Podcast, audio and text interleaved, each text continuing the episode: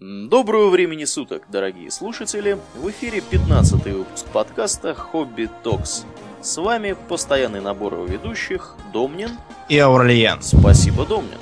Сегодня мы продолжаем начатую в прошлом выпуске тему античной войны. Э, продолжаем мы ее, Домнин, Продолжаем мы ее приключениями Александра Македонского на Ближнем Востоке, кстати, известного как Искандар Дулькарнейн. Почему он Искандер? Дело в том, что арабам показалось, что Аль-Эксандр это такой артикль Аль поначалу, а Иксандр им сказать трудно, потому что у них нет звука Кс, у них есть Ск, поэтому он у них стал Искандером. А Дулькарнейн означает тот, у кого два рога. Потому что он ходил в характерном таком шлеме с бараньими рогами. Бараньи рога он не э, для того, чтобы устыдить свою жену надевал, а для того, чтобы подчеркнуть свое родство с Зевсом, у которого рога это как раз один из атрибутов был. У вот Зевса так были, он... были рога? Ну, потому что типа плодородие, могущество. Почему у дьявола христианского рога? Потому ну, кстати, что. да, вот... почему? Потому что рога у всяких древних богов. Силы, плодородие, э, скотоводство. У них у всех рога, копыта, хвосты. Мы можем вспомнить фавна, пана. У них козлиные ноги. Вот, и рога тоже бывали. Чтобы бороться с их почитанием, вот э, эти же атрибуты перешли на дьявола. Вилы, кстати, оттуда же Потому что вилы сельскохозяйственный атрибут, атрибут всяких богов плодородия. Ну да ладно, мы слегка отвлеклись. А каким образом вообще на Ближний Восток занесло Александра Македонского-то? Где Македония, а где Ближний Восток, Аурлиен? Ну, я так полагаю, решил он начать с того, чтобы мстить каким-нибудь товарищам Э, которые носили много пирсинга на лице. Да, да, да, да, да. Как мы знаем из одного небезызвестного художественного фильма. Он решил действительно отыграться на персах за все причиненные ранее обиды. А, отыграться он решил не просто так, а на основе серьезнейших разведданных. Дело в том, что не, ну, сравнительно незадолго там лет 80, по-моему, до этого, а, в Персии побывала экскурсионная группа во главе с неким ксенофонтом. И экскурсионная группа по возвращении написала книжку «Анабасис». Как раз про все увиденное, услышанное и зарезанное. И было понятно, что в Персии творится какой-то бардак, войско слабеет, и от былой мощи скоро не останется и следа. Тогда Александр, наведя шороху в Греции, надо понимать, что он был как бы не грек этнический-то, довольно далеко от них отстоял.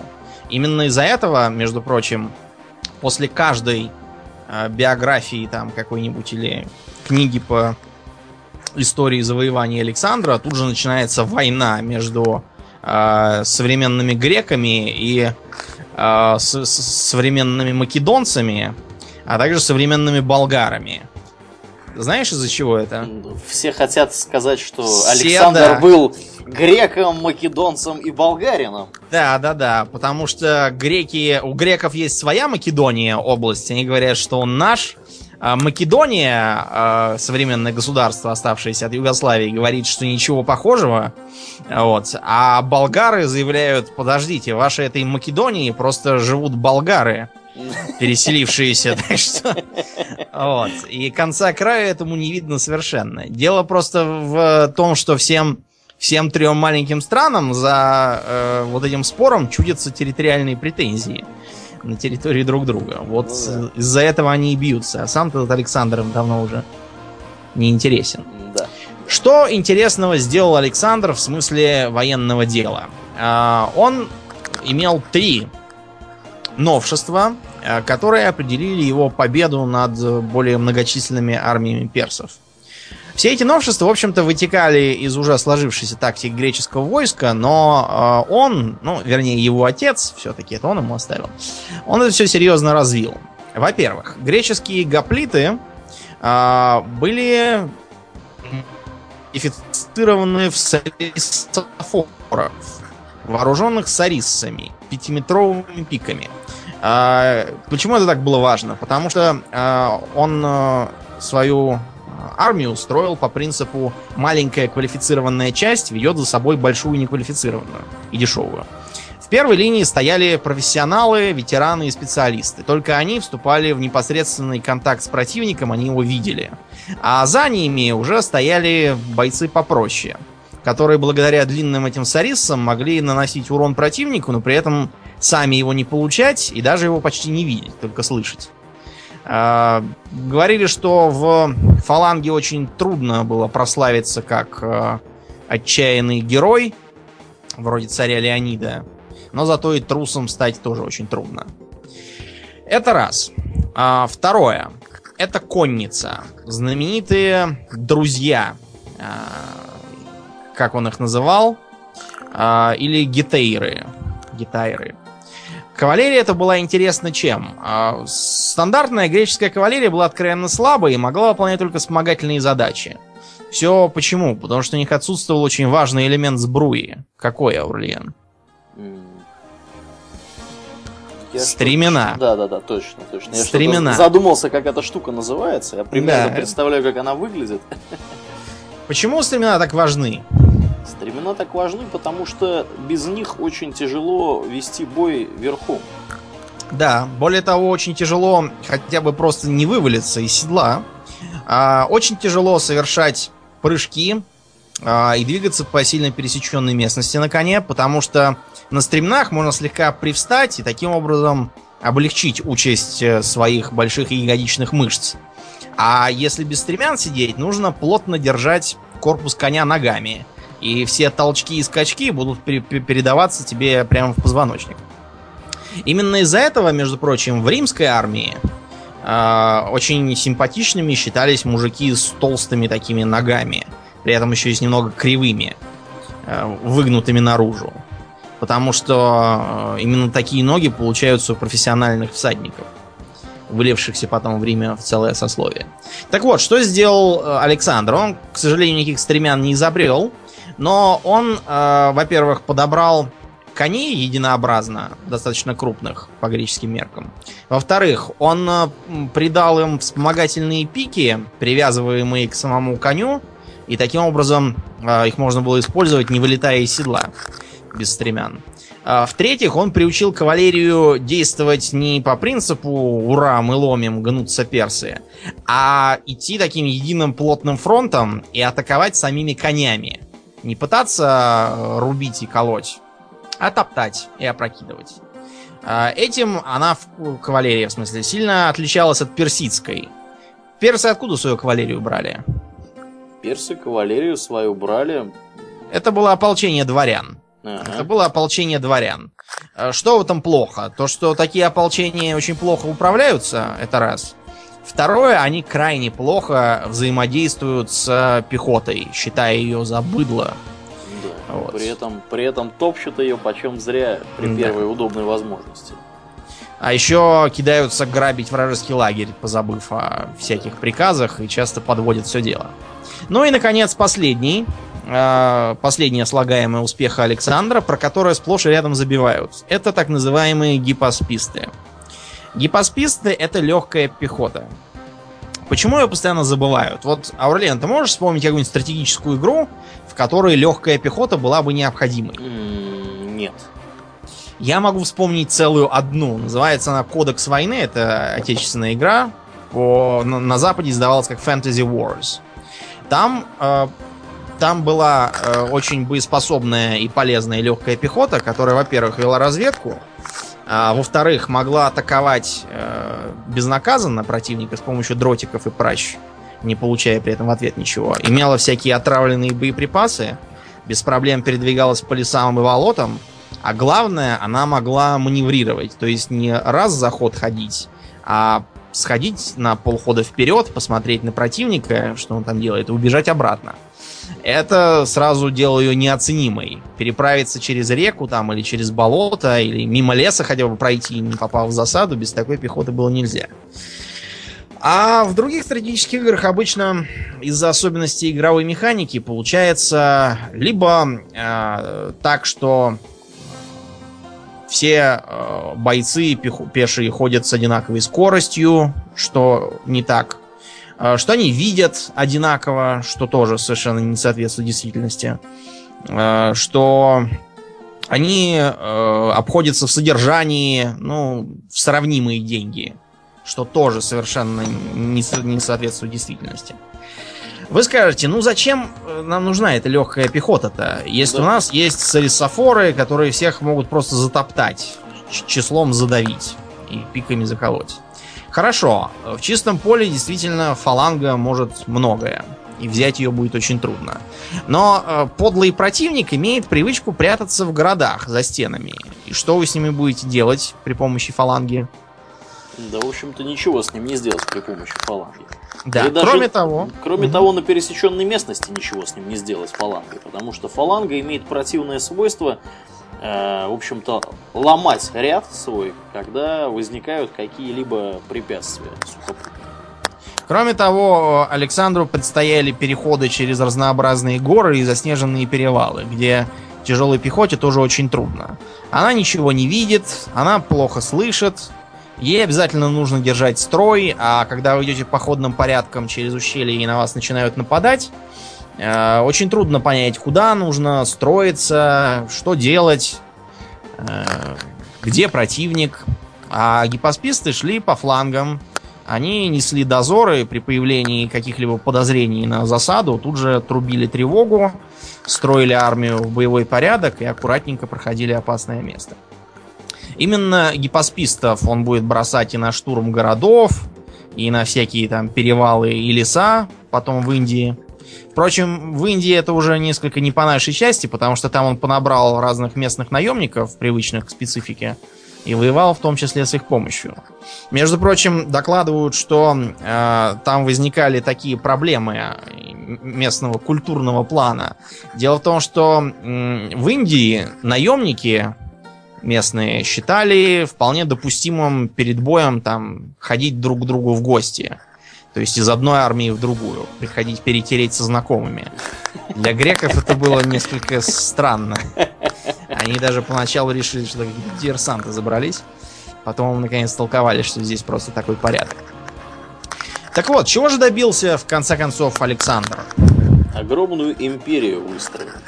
Да, да. Империя-то его сколько прожила? Прожила она недолго. Сразу после его смерти ее стали делить.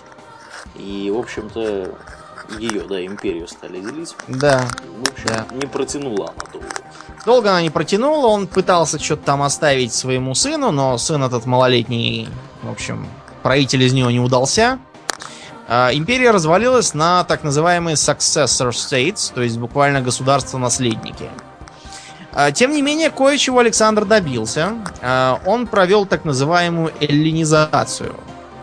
А, что такое эллинизация, Аурлиан? Эллинизация? Я так понимаю, что привитие культурных ценностей греков покоренным Совершенно народом. верно. Совершенно верно. Например, пересказ, перевод Библии, так называемая Септуагинта, выполненная по заказу египетского фараона Птолемея II. А, Птолемей этот а, был чистейшим этническим греком.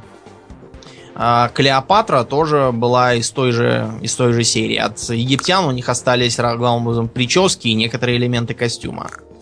Вот. А в остальном были вполне, вполне типичные греки. И даже сражались фалангой. Я в группе постил несколько раз как раз скриншоты с египетской фалангой.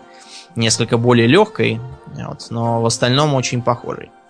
А, такие же государства существовали в Малой Азии, а, в Сирии. А, был даже такой интересный феномен, как греко-буддизм. Да.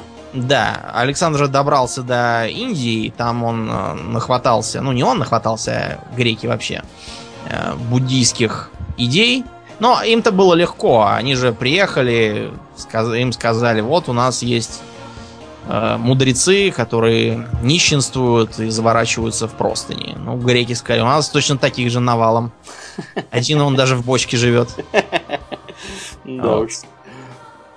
Но, тем не менее, э, Македония с тех пор больше никогда не играла такой важной роли, и центр античной цивилизации перешел на маленький поселок э, стоящий посреди переправы через реку Тибр. Назывался он Рим. Рим, да. Э, Мы не будем вдаваться в то, что там значит слово Рим, и как там э, легендарные прародители э, Ромул и Рем строили город. Это все никому не интересно. Мы поговорим о войне. Как называлось римское войско, Аурлиан? Римское войско изначально, ну и, собственно, в последующем называлось легион. Да, легион. А, Потом слово легион перешло уже на отдельные армии. Дело все в чем. А, Первоначально легионом называлось ополчение всего города, он тогда еще был маленький. А война для Рима была ну, занятием ежедневным. То есть жили они по принципу, я не знаю, подъем, завтрак, э, работа в поле, война, обед, работа в поле, война, ужин, сон. И так по, по кругу. Ну, я, конечно, утрирую, э, но на войну они ходили где-то, ну, раза два в год. По крайней мере, так они старались действовать. Воевать они поначалу пытались э, похожим на греков построением, Да, со щитами. фалангу. Да. Но у них было очень серьезное отличие. В ближний бой они вступали только в случае, если враг оказывался очень упорным. Может показаться странным это, но не будем забывать, что Рим тогда находился на гораздо более низкой э, культурной стадии, чем Греция. И э, вообще, прево- э, как бы преимущество, преимущественное использование метательного боя очень характерная черта эпохи варварства. Вы можете сказать, а как же так? Варвар же это такой Конан с двуручным мечом и в меховых трусах, который всех просто сшибает на своем пути. И Но- говорит с характерным немецким акцентом. Ну да, да. Но это все несколько не так. Э, Надо понимать, что первоначальные столкновения между дикими племенами охотников и собирателей, они носили очень такой быстротечный и вспомогательный характер. Воевать им было особо не за что. В случае угрозы охотники и собиратели предпочитали уйти куда-нибудь в другое место, а не воевать за точно такой же лес, какой есть в пяти километрах к западу. И некоторое время после начала эпохи варварства и перехода к оседлому земледелию и скотоводству, такая система сохранялась вплоть, наверное, до начала раннефеодальных порядков. В Риме же ситуация пошла несколько не так, потому что э, поначалу Рим какую имел форму правления? Поначалу он имел республику. Совсем поначалу. А до совсем республики. поначалу а, Он имел монархию с царями, с царями. обыкновенными, да. М, обыкновенными царями. Республика началась потом, когда последний э, царь был убит э, по легенде по причине творимого им беспредела и была учреждена республика. Э, Как вообще работала эта Римская республика? Что там был за правящий орган, Правящий орган, как у американцев? как у американцев, там был сенат. Сенат, да. Сенат э, состоял из представителей патрициев, то есть местной аристократии. Остальная часть населения, которая не патриции, назывались как? Плебеи. Плебеи, да. А, то есть это был такой, э, как бы слово, само слово патриция означает тот, у кого есть э, отец. Плебеи, соответственно, считались безотцовщиной какой-то. Безродными. Нищебродами. Э, Такое положение сохранялось до тех пор, пока после бесконечных волнений и восстаний плебеев э, не была учреждена должность народного трибуна. Трибун э, выбирался исключительно из плебеев и присутствовал на каждом заседании Сената. Он не принимал участия в самом обсуждении, а даже он так скромно сидел э, у прохода. Ему не полагалось своего сидения, он на лестнице будет сидеть. Но если трибуну казалось, что Сенат сейчас примет какой-то закон или решение, ущемляющее права плебеев, он вставал, поднимал руку и говорил «запрещаю». И законопроект проваливался. Без всяких разговоров. Запрещаю по латыни будет вето. вето. Да, с тех пор право вето у нас так и осталось. Парламентской демократии. Очень часто используется. Бывает парламентское вето, бывает президентское вето. У американского президента есть карманное вето. Э, оно как бы неофициальное, он просто может поданный ему на подпись законопроект мурыжить неограниченное время, пока Сенату это не надоест. Так вот, а, римская армия поначалу состояла из четырех главных видов воинов. Это кто у нас? Гастаты. Так. Принципы. Так. Э, триарии и кавалеристы. Да, да. Еще можно упомянуть велитов. Э, легковооруженных. Буквально велит, насколько я помню, то ли быстроногий, то ли какой-то такой. Э, легковооруженных граждан, в, которые метали дротики иногда пользовались прощами. Чаще, впрочем, дротики. Потому что с прощами в Средиземноморье лучше всех умели управляться все-таки не римляне, а жители Балиарских островов. Ну, это где Майорка, Минорка. Оттуда. Так же, как самыми лучшими лучниками считались критяне. Почему-то. Не знаю почему. Вероятно, из-за их э, таласократической культуры у них э, был, был доступ к подходящему для луков дереву. Так вот, э, гастаты, принципы и триарии составляли три линии легиона. Гастаты в основном должны были вести метательный бой, несмотря на то, что имели нормальные щиты и коротенькие мечи. Как называется римский меч коротенький? Римский меч называется Гладиус. Да. А римский меч предназначался исключительно для колющих ударов. Рубящие удары порицались, потому что при рубящем ударе человек должен раскрыться. А колющий позволяет ударить из-за и тут же за него спрятаться. Щит у римлян был очень внушительный, а, овальный или квадратный. Делался он довольно хитрым способом. Э, брались доски и склеивались в, по-моему, два слоя или даже больше. Красили их в красный цвет, цвет бога Марса, ну, потому что крови, я так подозреваю. Кроме того, красные щиты очень хорошо видно, это оказывает, видимо, деморализующий эффект. А в кино очень любят показывать римскую армию, марширующую в, так сказать, во всей славе и в полном вооружении. А, щиты в руках, а, на головах сияющие шлемы, а, копье в другой руке, и так они идут день за днем. На самом деле, разумеется, римляне еще подобного не делали. Походить с тяжелым деревянным щитом и с железным шлемом на голове целый день это не самая умная мысль. Поэтому щиты, во-первых, убирались в кожаный чехол, чтобы не портились от дождя. Они же клееные, развалятся и вешались на спину. Шлем снимался и вешался за специальный крючочек э, к туловищу. А на плечи клалась такая конструкция из э, мешков и удерживающие их палки. Римский солдат должен был все нести с собой.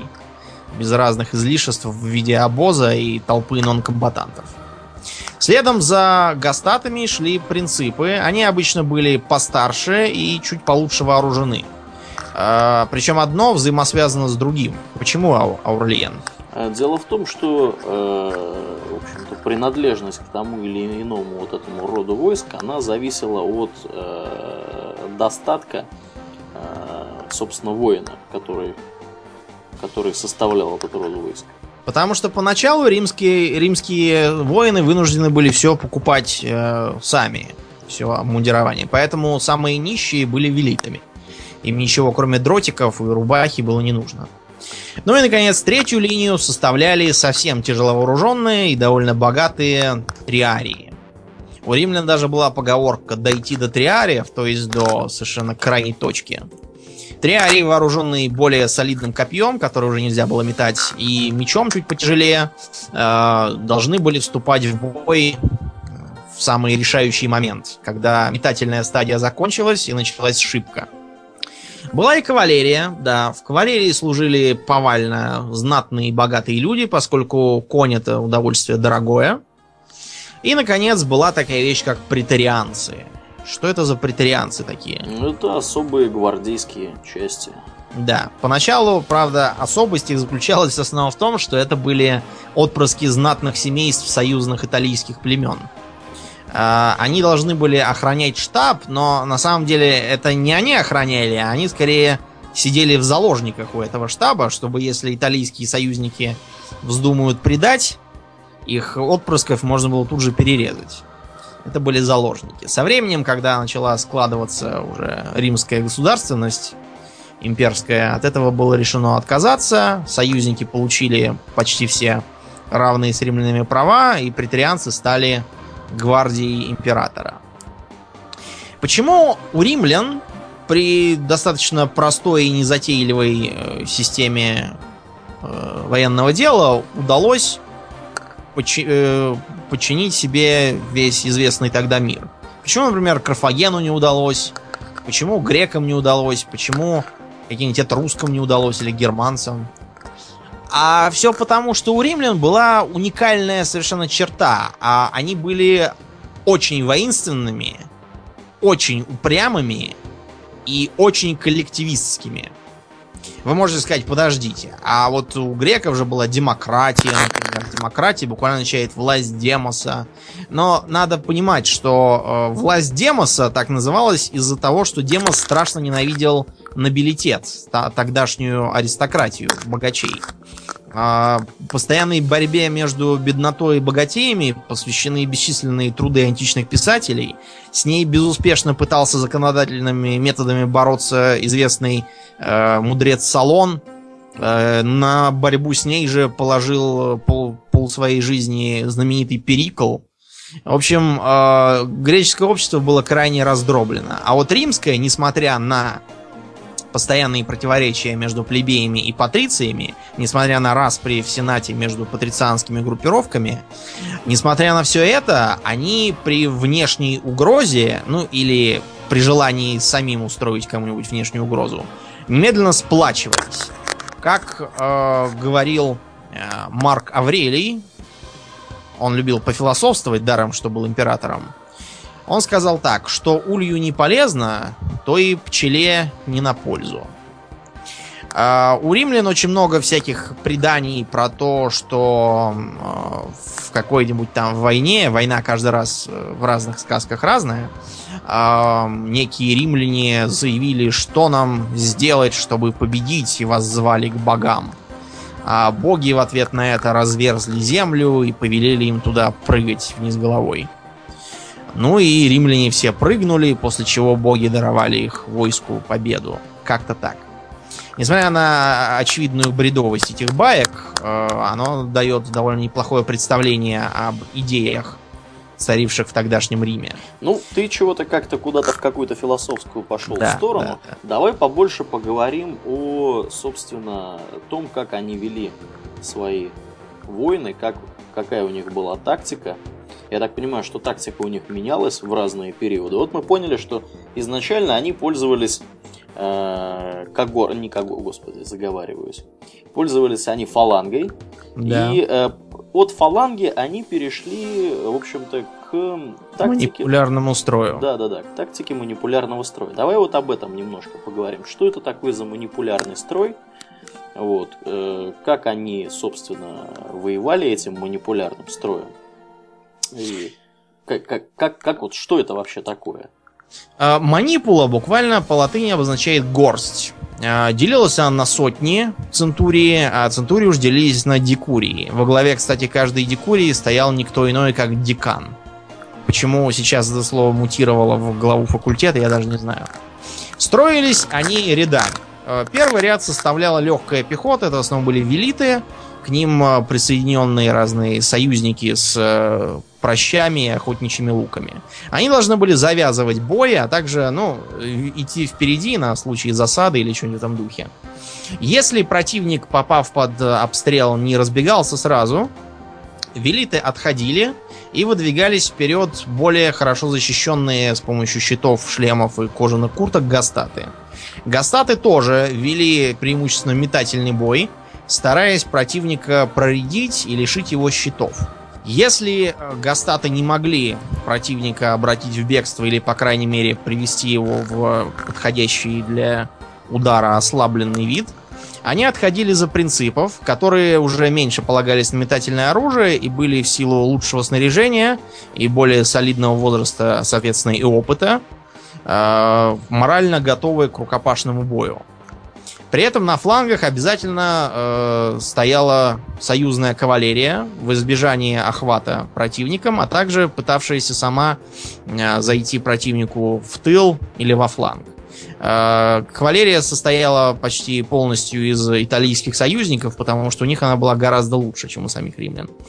Э, когда э, в бою наступал решающий момент, командир должен был дать приказ триариям вступить в бой. До этого триарии обычно сидели на земле, поставив щиты вертикально и смотрели. Берегли силы. Именно из-за этого дойти до триариев, значит дойти до крайней точки.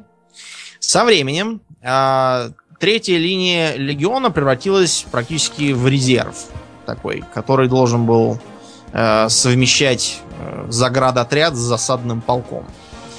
А, однако, полководец должен был очень аккуратно определять решающий момент боя, не послав триари в бой слишком рано, иначе они выдохнутся, или слишком поздно, тогда уже некого будет поддерживать.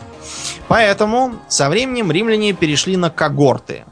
Когорта представляла собой не одну большую армию, а скорее группу маленьких, э, вполне независимых армий. У каждой была э, и своя тяжелая пехота, и свои метатели, и своя кавалерия. Кто командовал армией? Я вот упомянул командующего. Но поначалу варварский царский период, не будем забывать, что варварские э, племена царя имеют главным образом для верховного главнокомандования, чтобы он водил их в набеги на окрестные племена и защищал от ответных набегов. А вот когда царей всех свергнули, и осталось респуб... Э, остался Сенат. Сенат возглавляло два человека. Звались они консулы. Почему их было два? Хороший вопрос. Чтобы а, коррупции они... не было. Ну да, чтобы они друг другу уравновешивали.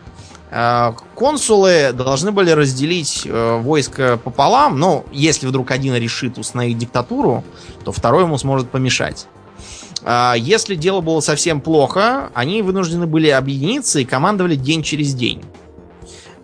Именно э, такой странный подход к командованию стоил им одного поражения в войне с э, Ганнибалом. Когда э, сегодня конс, один консул командует одно, а завтра другой консул совершенно другое. Вот. Это привело к разгрому очередной римской армии. Правда, на исход войны все равно не повлияло. А еще, если все было, ну, совсем уже на грани жизни и смерти, выбирался чрезвычайный командир, который звался привычным нам словом «диктатор». Римляне очень любили разные сказки про то, как э, некий мужик пахал э, свое поле, когда вдруг к нему пришли и сказали, что он диктатор. Он все бросил, побежал командовать, спас Рим, а потом вернулся к своему коню и продолжил пахать ничего даже никому не сказав. Это, к сожалению, очень слабо коррелировало с реальностью. А, отдельный легион а, имел под командованием трибуна. Почему это было, э, почему это было необходимо? Потому что Рим стал расползаться, и консул не мог в разумные сроки командовать легионом, которого он даже не видел, может быть, за все время своего управления. Трибун тоже был не один. Их было шестеро. Они себя тоже постоянно сменяли, попарно. А, день через день а, э, одна пара правила два месяца, потом ее сменяла другая пара. В принципе, воинская организация Рима с точки зрения командования представляла собой странную смесь. Они очень любили двойственность. То есть, например, центурионы, центурионы Э, первоначально тоже попарно должны были выступать. Одним из них был, как правило, э, ветеран из низов, добившийся этого своим опытом, а другой это такой стажер из богатой семьи. Э, у него была был шанс проявить себя и пойти наверх.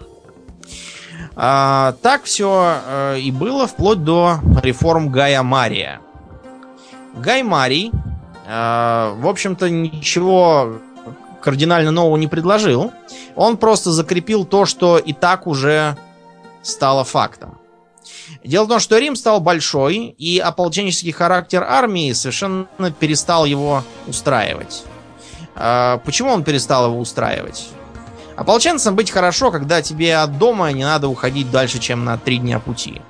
Ты вполне можешь э, оставить дом на жену и двинуться воевать.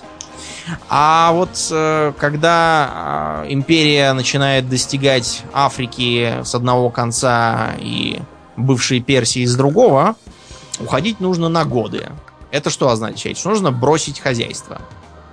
Ну да. Кого его бросить, непонятно. А, кроме того, ополченческий характер армии э, пред- пред- предполагал, что все, все снаряжение и оружие покупается на свои деньги. Со временем это тоже оказалось уже невозможным, поскольку армия была большая.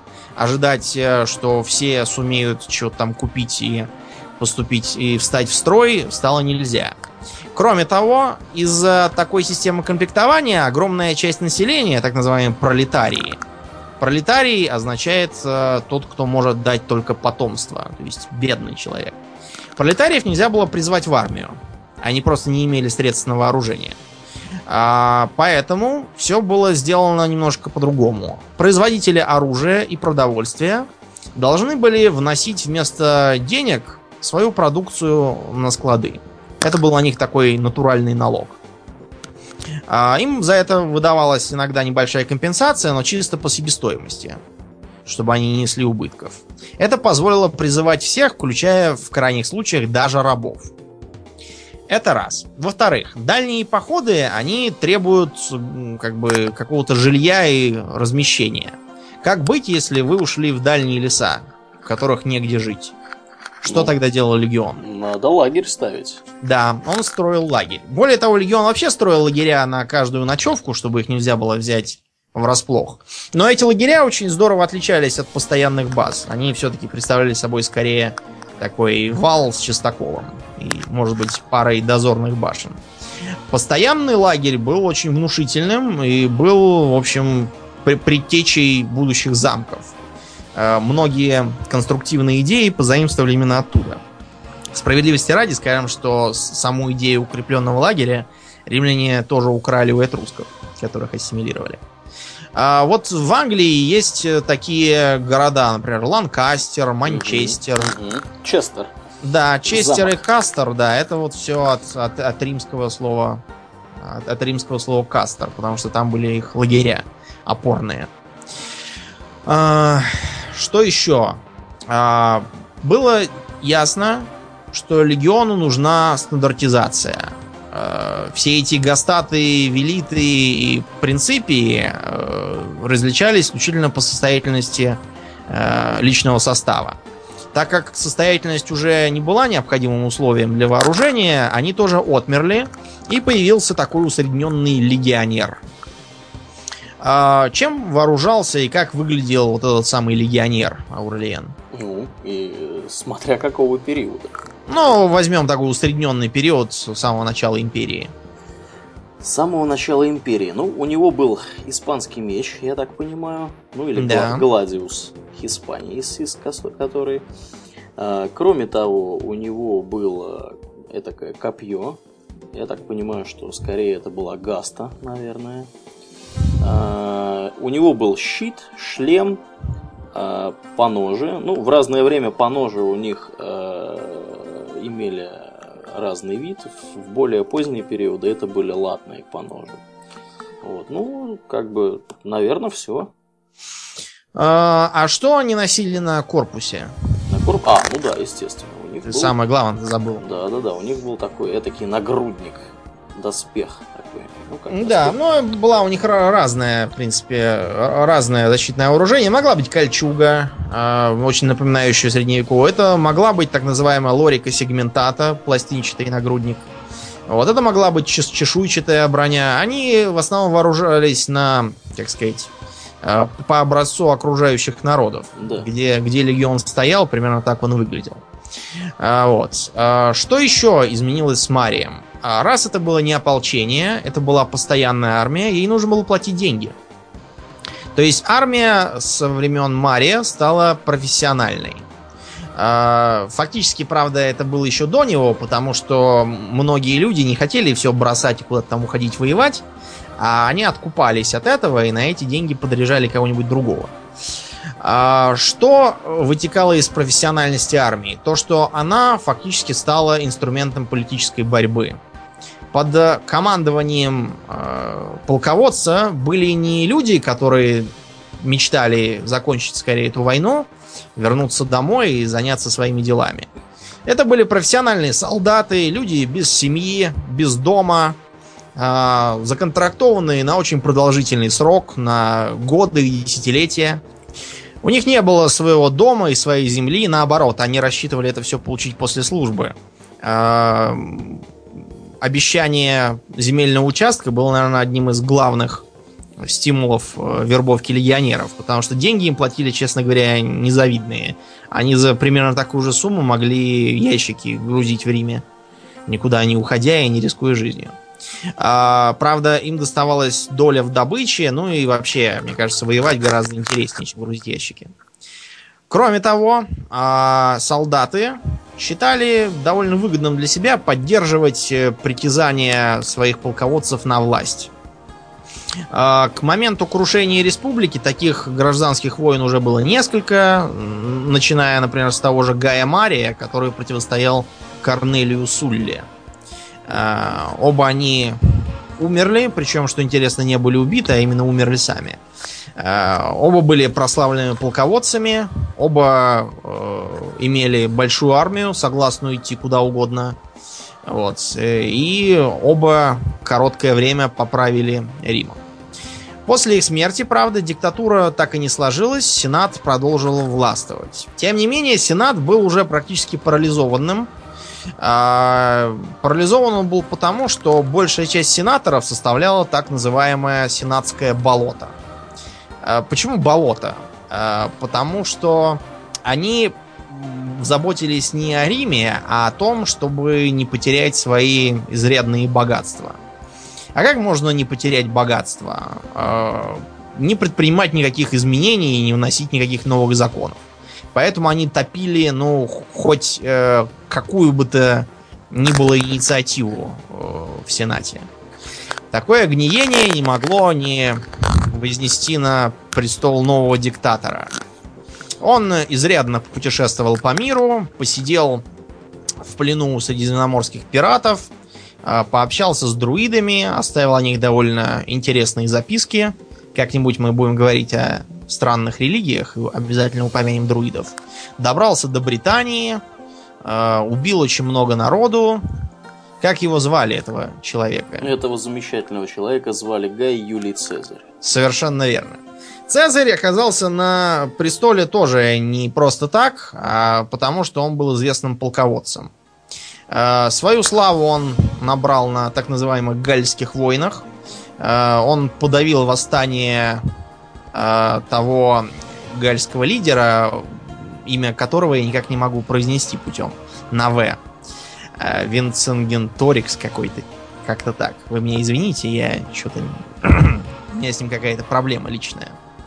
А, кончилось, э, кончились его похождения тем, что он получил вызов в Рим, чтобы дать отчет о своих действиях. И вот этот отчет ему давать не хотелось. А, как только он вступил бы в Рим, а, он э, в лучшем случае потерял бы, ну, э, политическую карьеру. В худшем случае, скорее всего, был бы признан врагом народа и казнен. А, все его имущество конфисковано. Поэтому он сказал знаменитую фразу «жребий брошен», перешел через реку Рубикон и начал гражданскую войну. Войну он э, вел с переменным успехом. Конце концов он победил. А, в войне ему пришлось тоже изрядно поездить. Занесло его в том числе в Египет, где он повстречал очень интересную женщину. Как звали эту женщину? Я так подозреваю, ты про Клеопатру говоришь. Да, я про Клеопатру. Ей, правда, это не принесло не принесло особого счастья. Она довольно быстро погибла после этого. А, и вот римская армия вступила в период империи.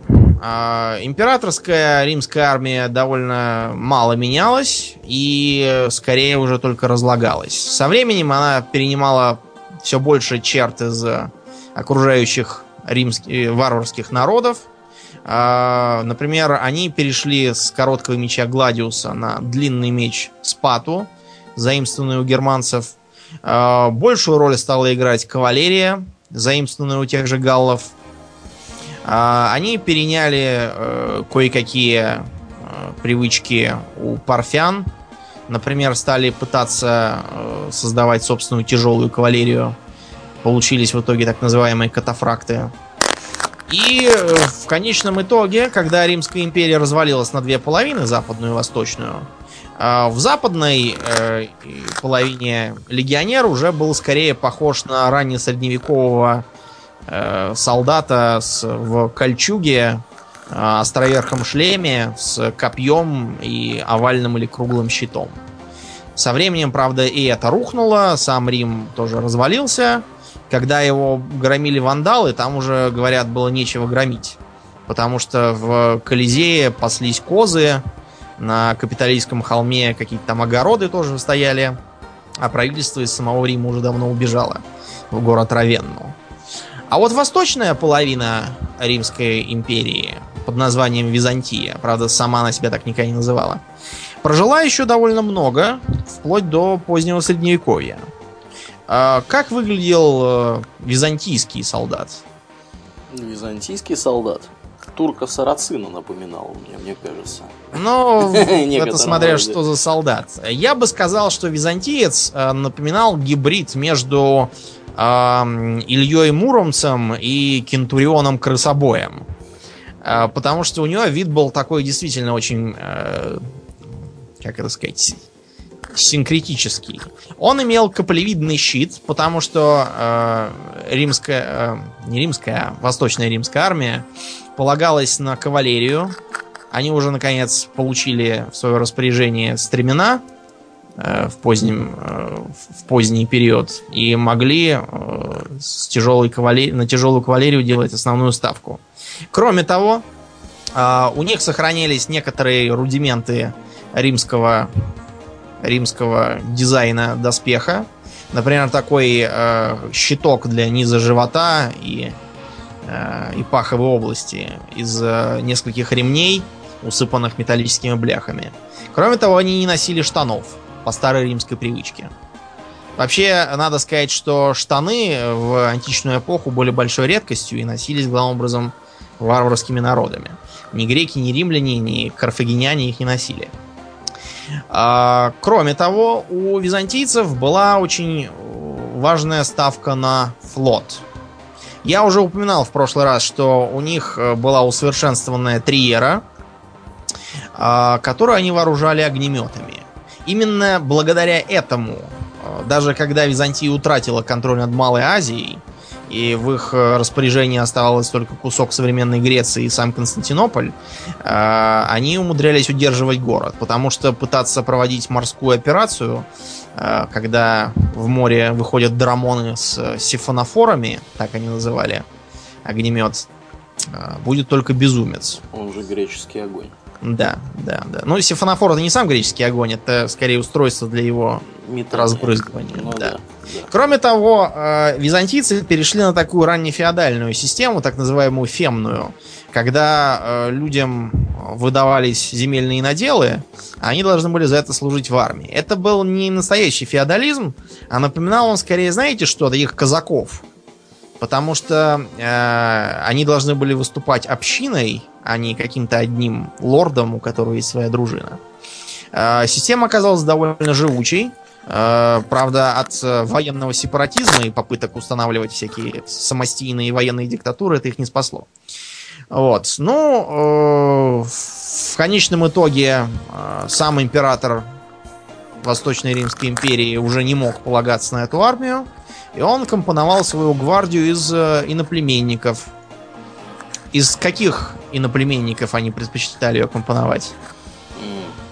Я помню, что мы рассказывали про замечательный поход э, викингов. Да, крестовый. да, крестовый поход викингов очень удачный.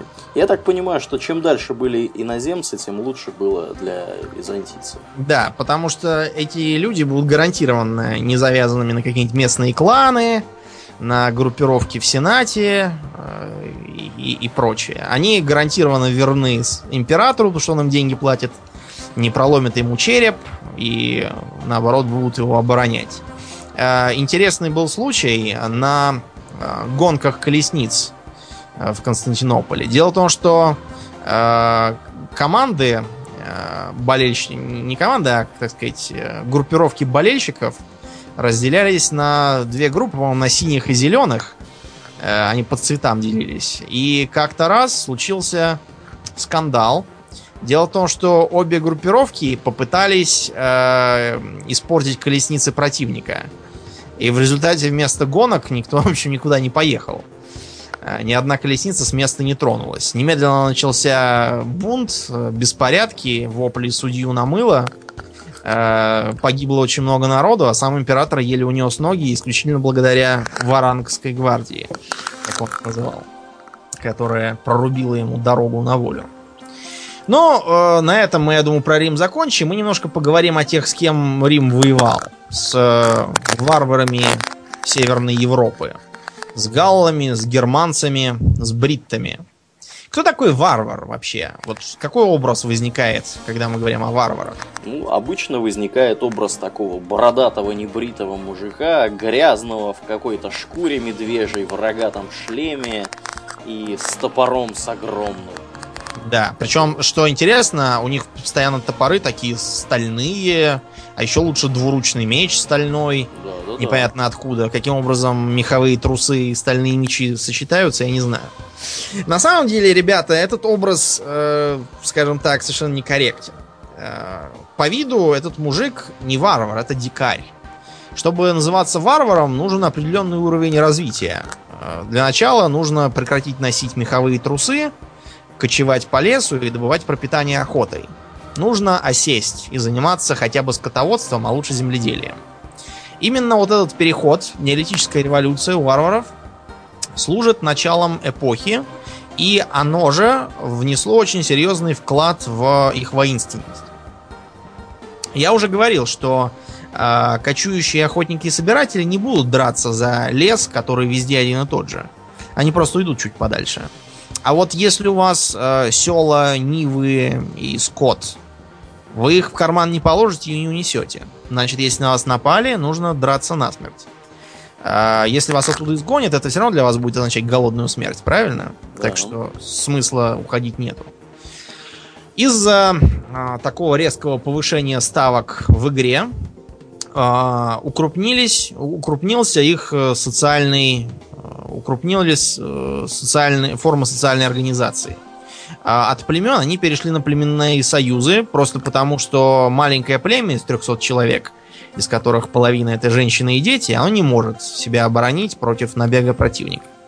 Во-вторых, это приводит к разложению э, коллективного управления и появлению роли вождя. Э, иногда его называли на римский манер рексом, то есть царем. Царь этот, как мы уже говорили как-то раз при, э, при рассказе о викингах, ничем не правил, он просто должен был предводительствовать над дружиной и ведать вопросами обороны своих земель и грабежа вражеских. Да, это было поначалу. Это было поначалу. Но, э, так как грабеж дело доходное, началось имущественное расслоение. Э, дружинники начали богатеть. Э, глядя на это, многие варвары сказали, давайте-ка мы тоже пойдем в дружину. У вождя со временем появилась достаточно серьезная военная сила, которую он мог, э, скажем так, влиять на решение народного собрания. Тем не менее, эти собрания довольно долго протянули. Мы можем вспомнить, что, например, э, на Руси вечевой сход в отдельных местах продержался чуть ли там не до Ивана Грозного. Да, новгородская вещь. Новгородцы, да. В Новгороде, вот, между прочим, князь был как раз очень похож на вот такой древний, древнего военного вождя. Он ничем не управлял, всем заправляло народное собрание во главе с боярами. Так вот, поначалу этот вождь зарплаты никакой не получал. Он работал, так сказать, на общественных основаниях. Все, что он мог делать, это требовать себе чуть большую долю добычи, или, по крайней мере, э, сам ее выбирать, а не довольствоваться тем, что там раздали. А, Это, э, так, эта политика начала заканчиваться э, при поздне, после римских уже правителях, а именно при короле франков Хлодвиге, Этот э, Хлодвиг прославился инцидентом с суасонской чашей. Дело в том, что э, при дележе добычи в Суасоне Хлодвигу приглянулась какая-то там чаша драгоценная. Но один из воинов сказал, что Хлодвиг уже все, что ему полагалось, получил, и для подкрепления своих слов чашу разрубил топором пополам. Хлодвиг его запомнил и при следующем же э, построении и смотре придрался к тому, что у него там сапоги грязные или еще что-то там не в порядке, и раскроил ему череп, сказав, как ты с чашей, так я и с тобой. После этого э, уже началась феодализация, и короли заняли э, привычный нам подход.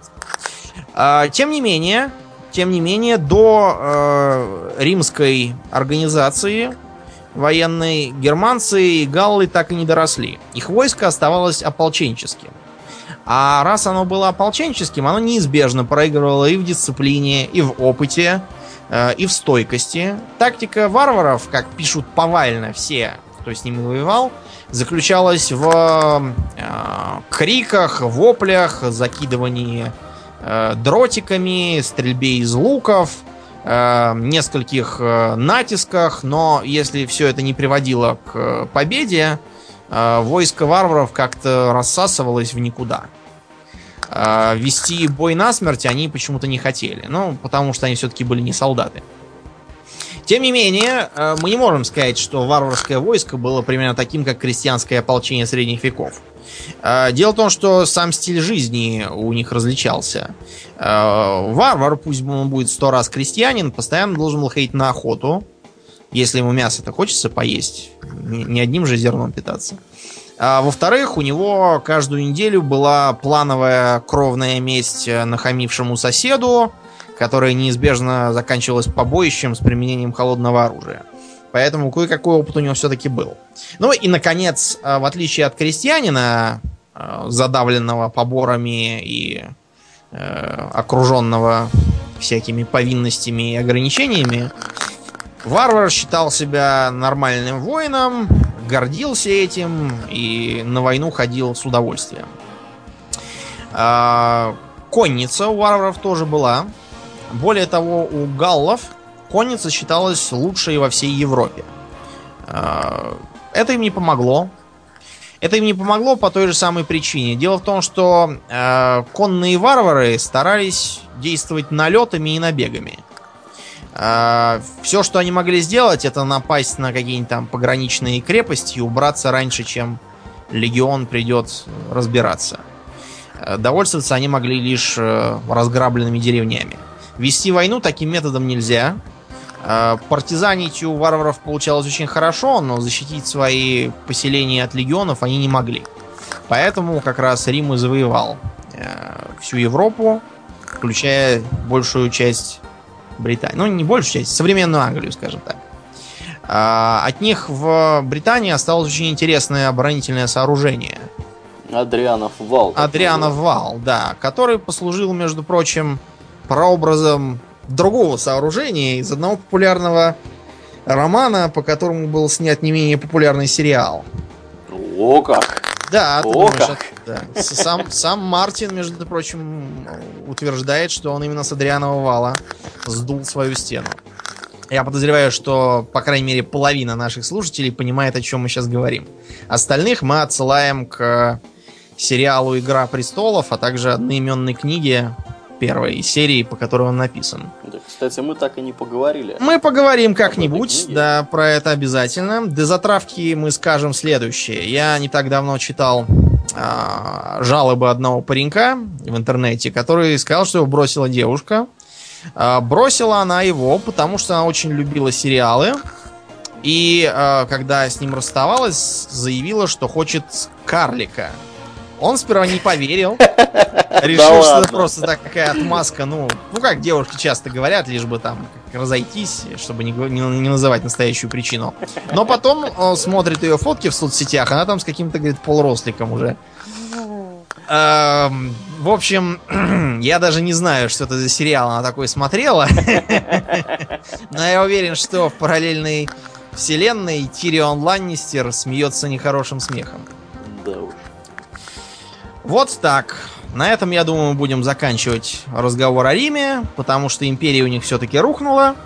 Никакие легионы их не спасли. Да, они и не существовали уже под конец империи. Они заменялись на наемных варваров, которые безуспешно пытались копировать построение и обмундирование, но э, не преуспели, как мы все знаем, поглядев на руины римских сооружений.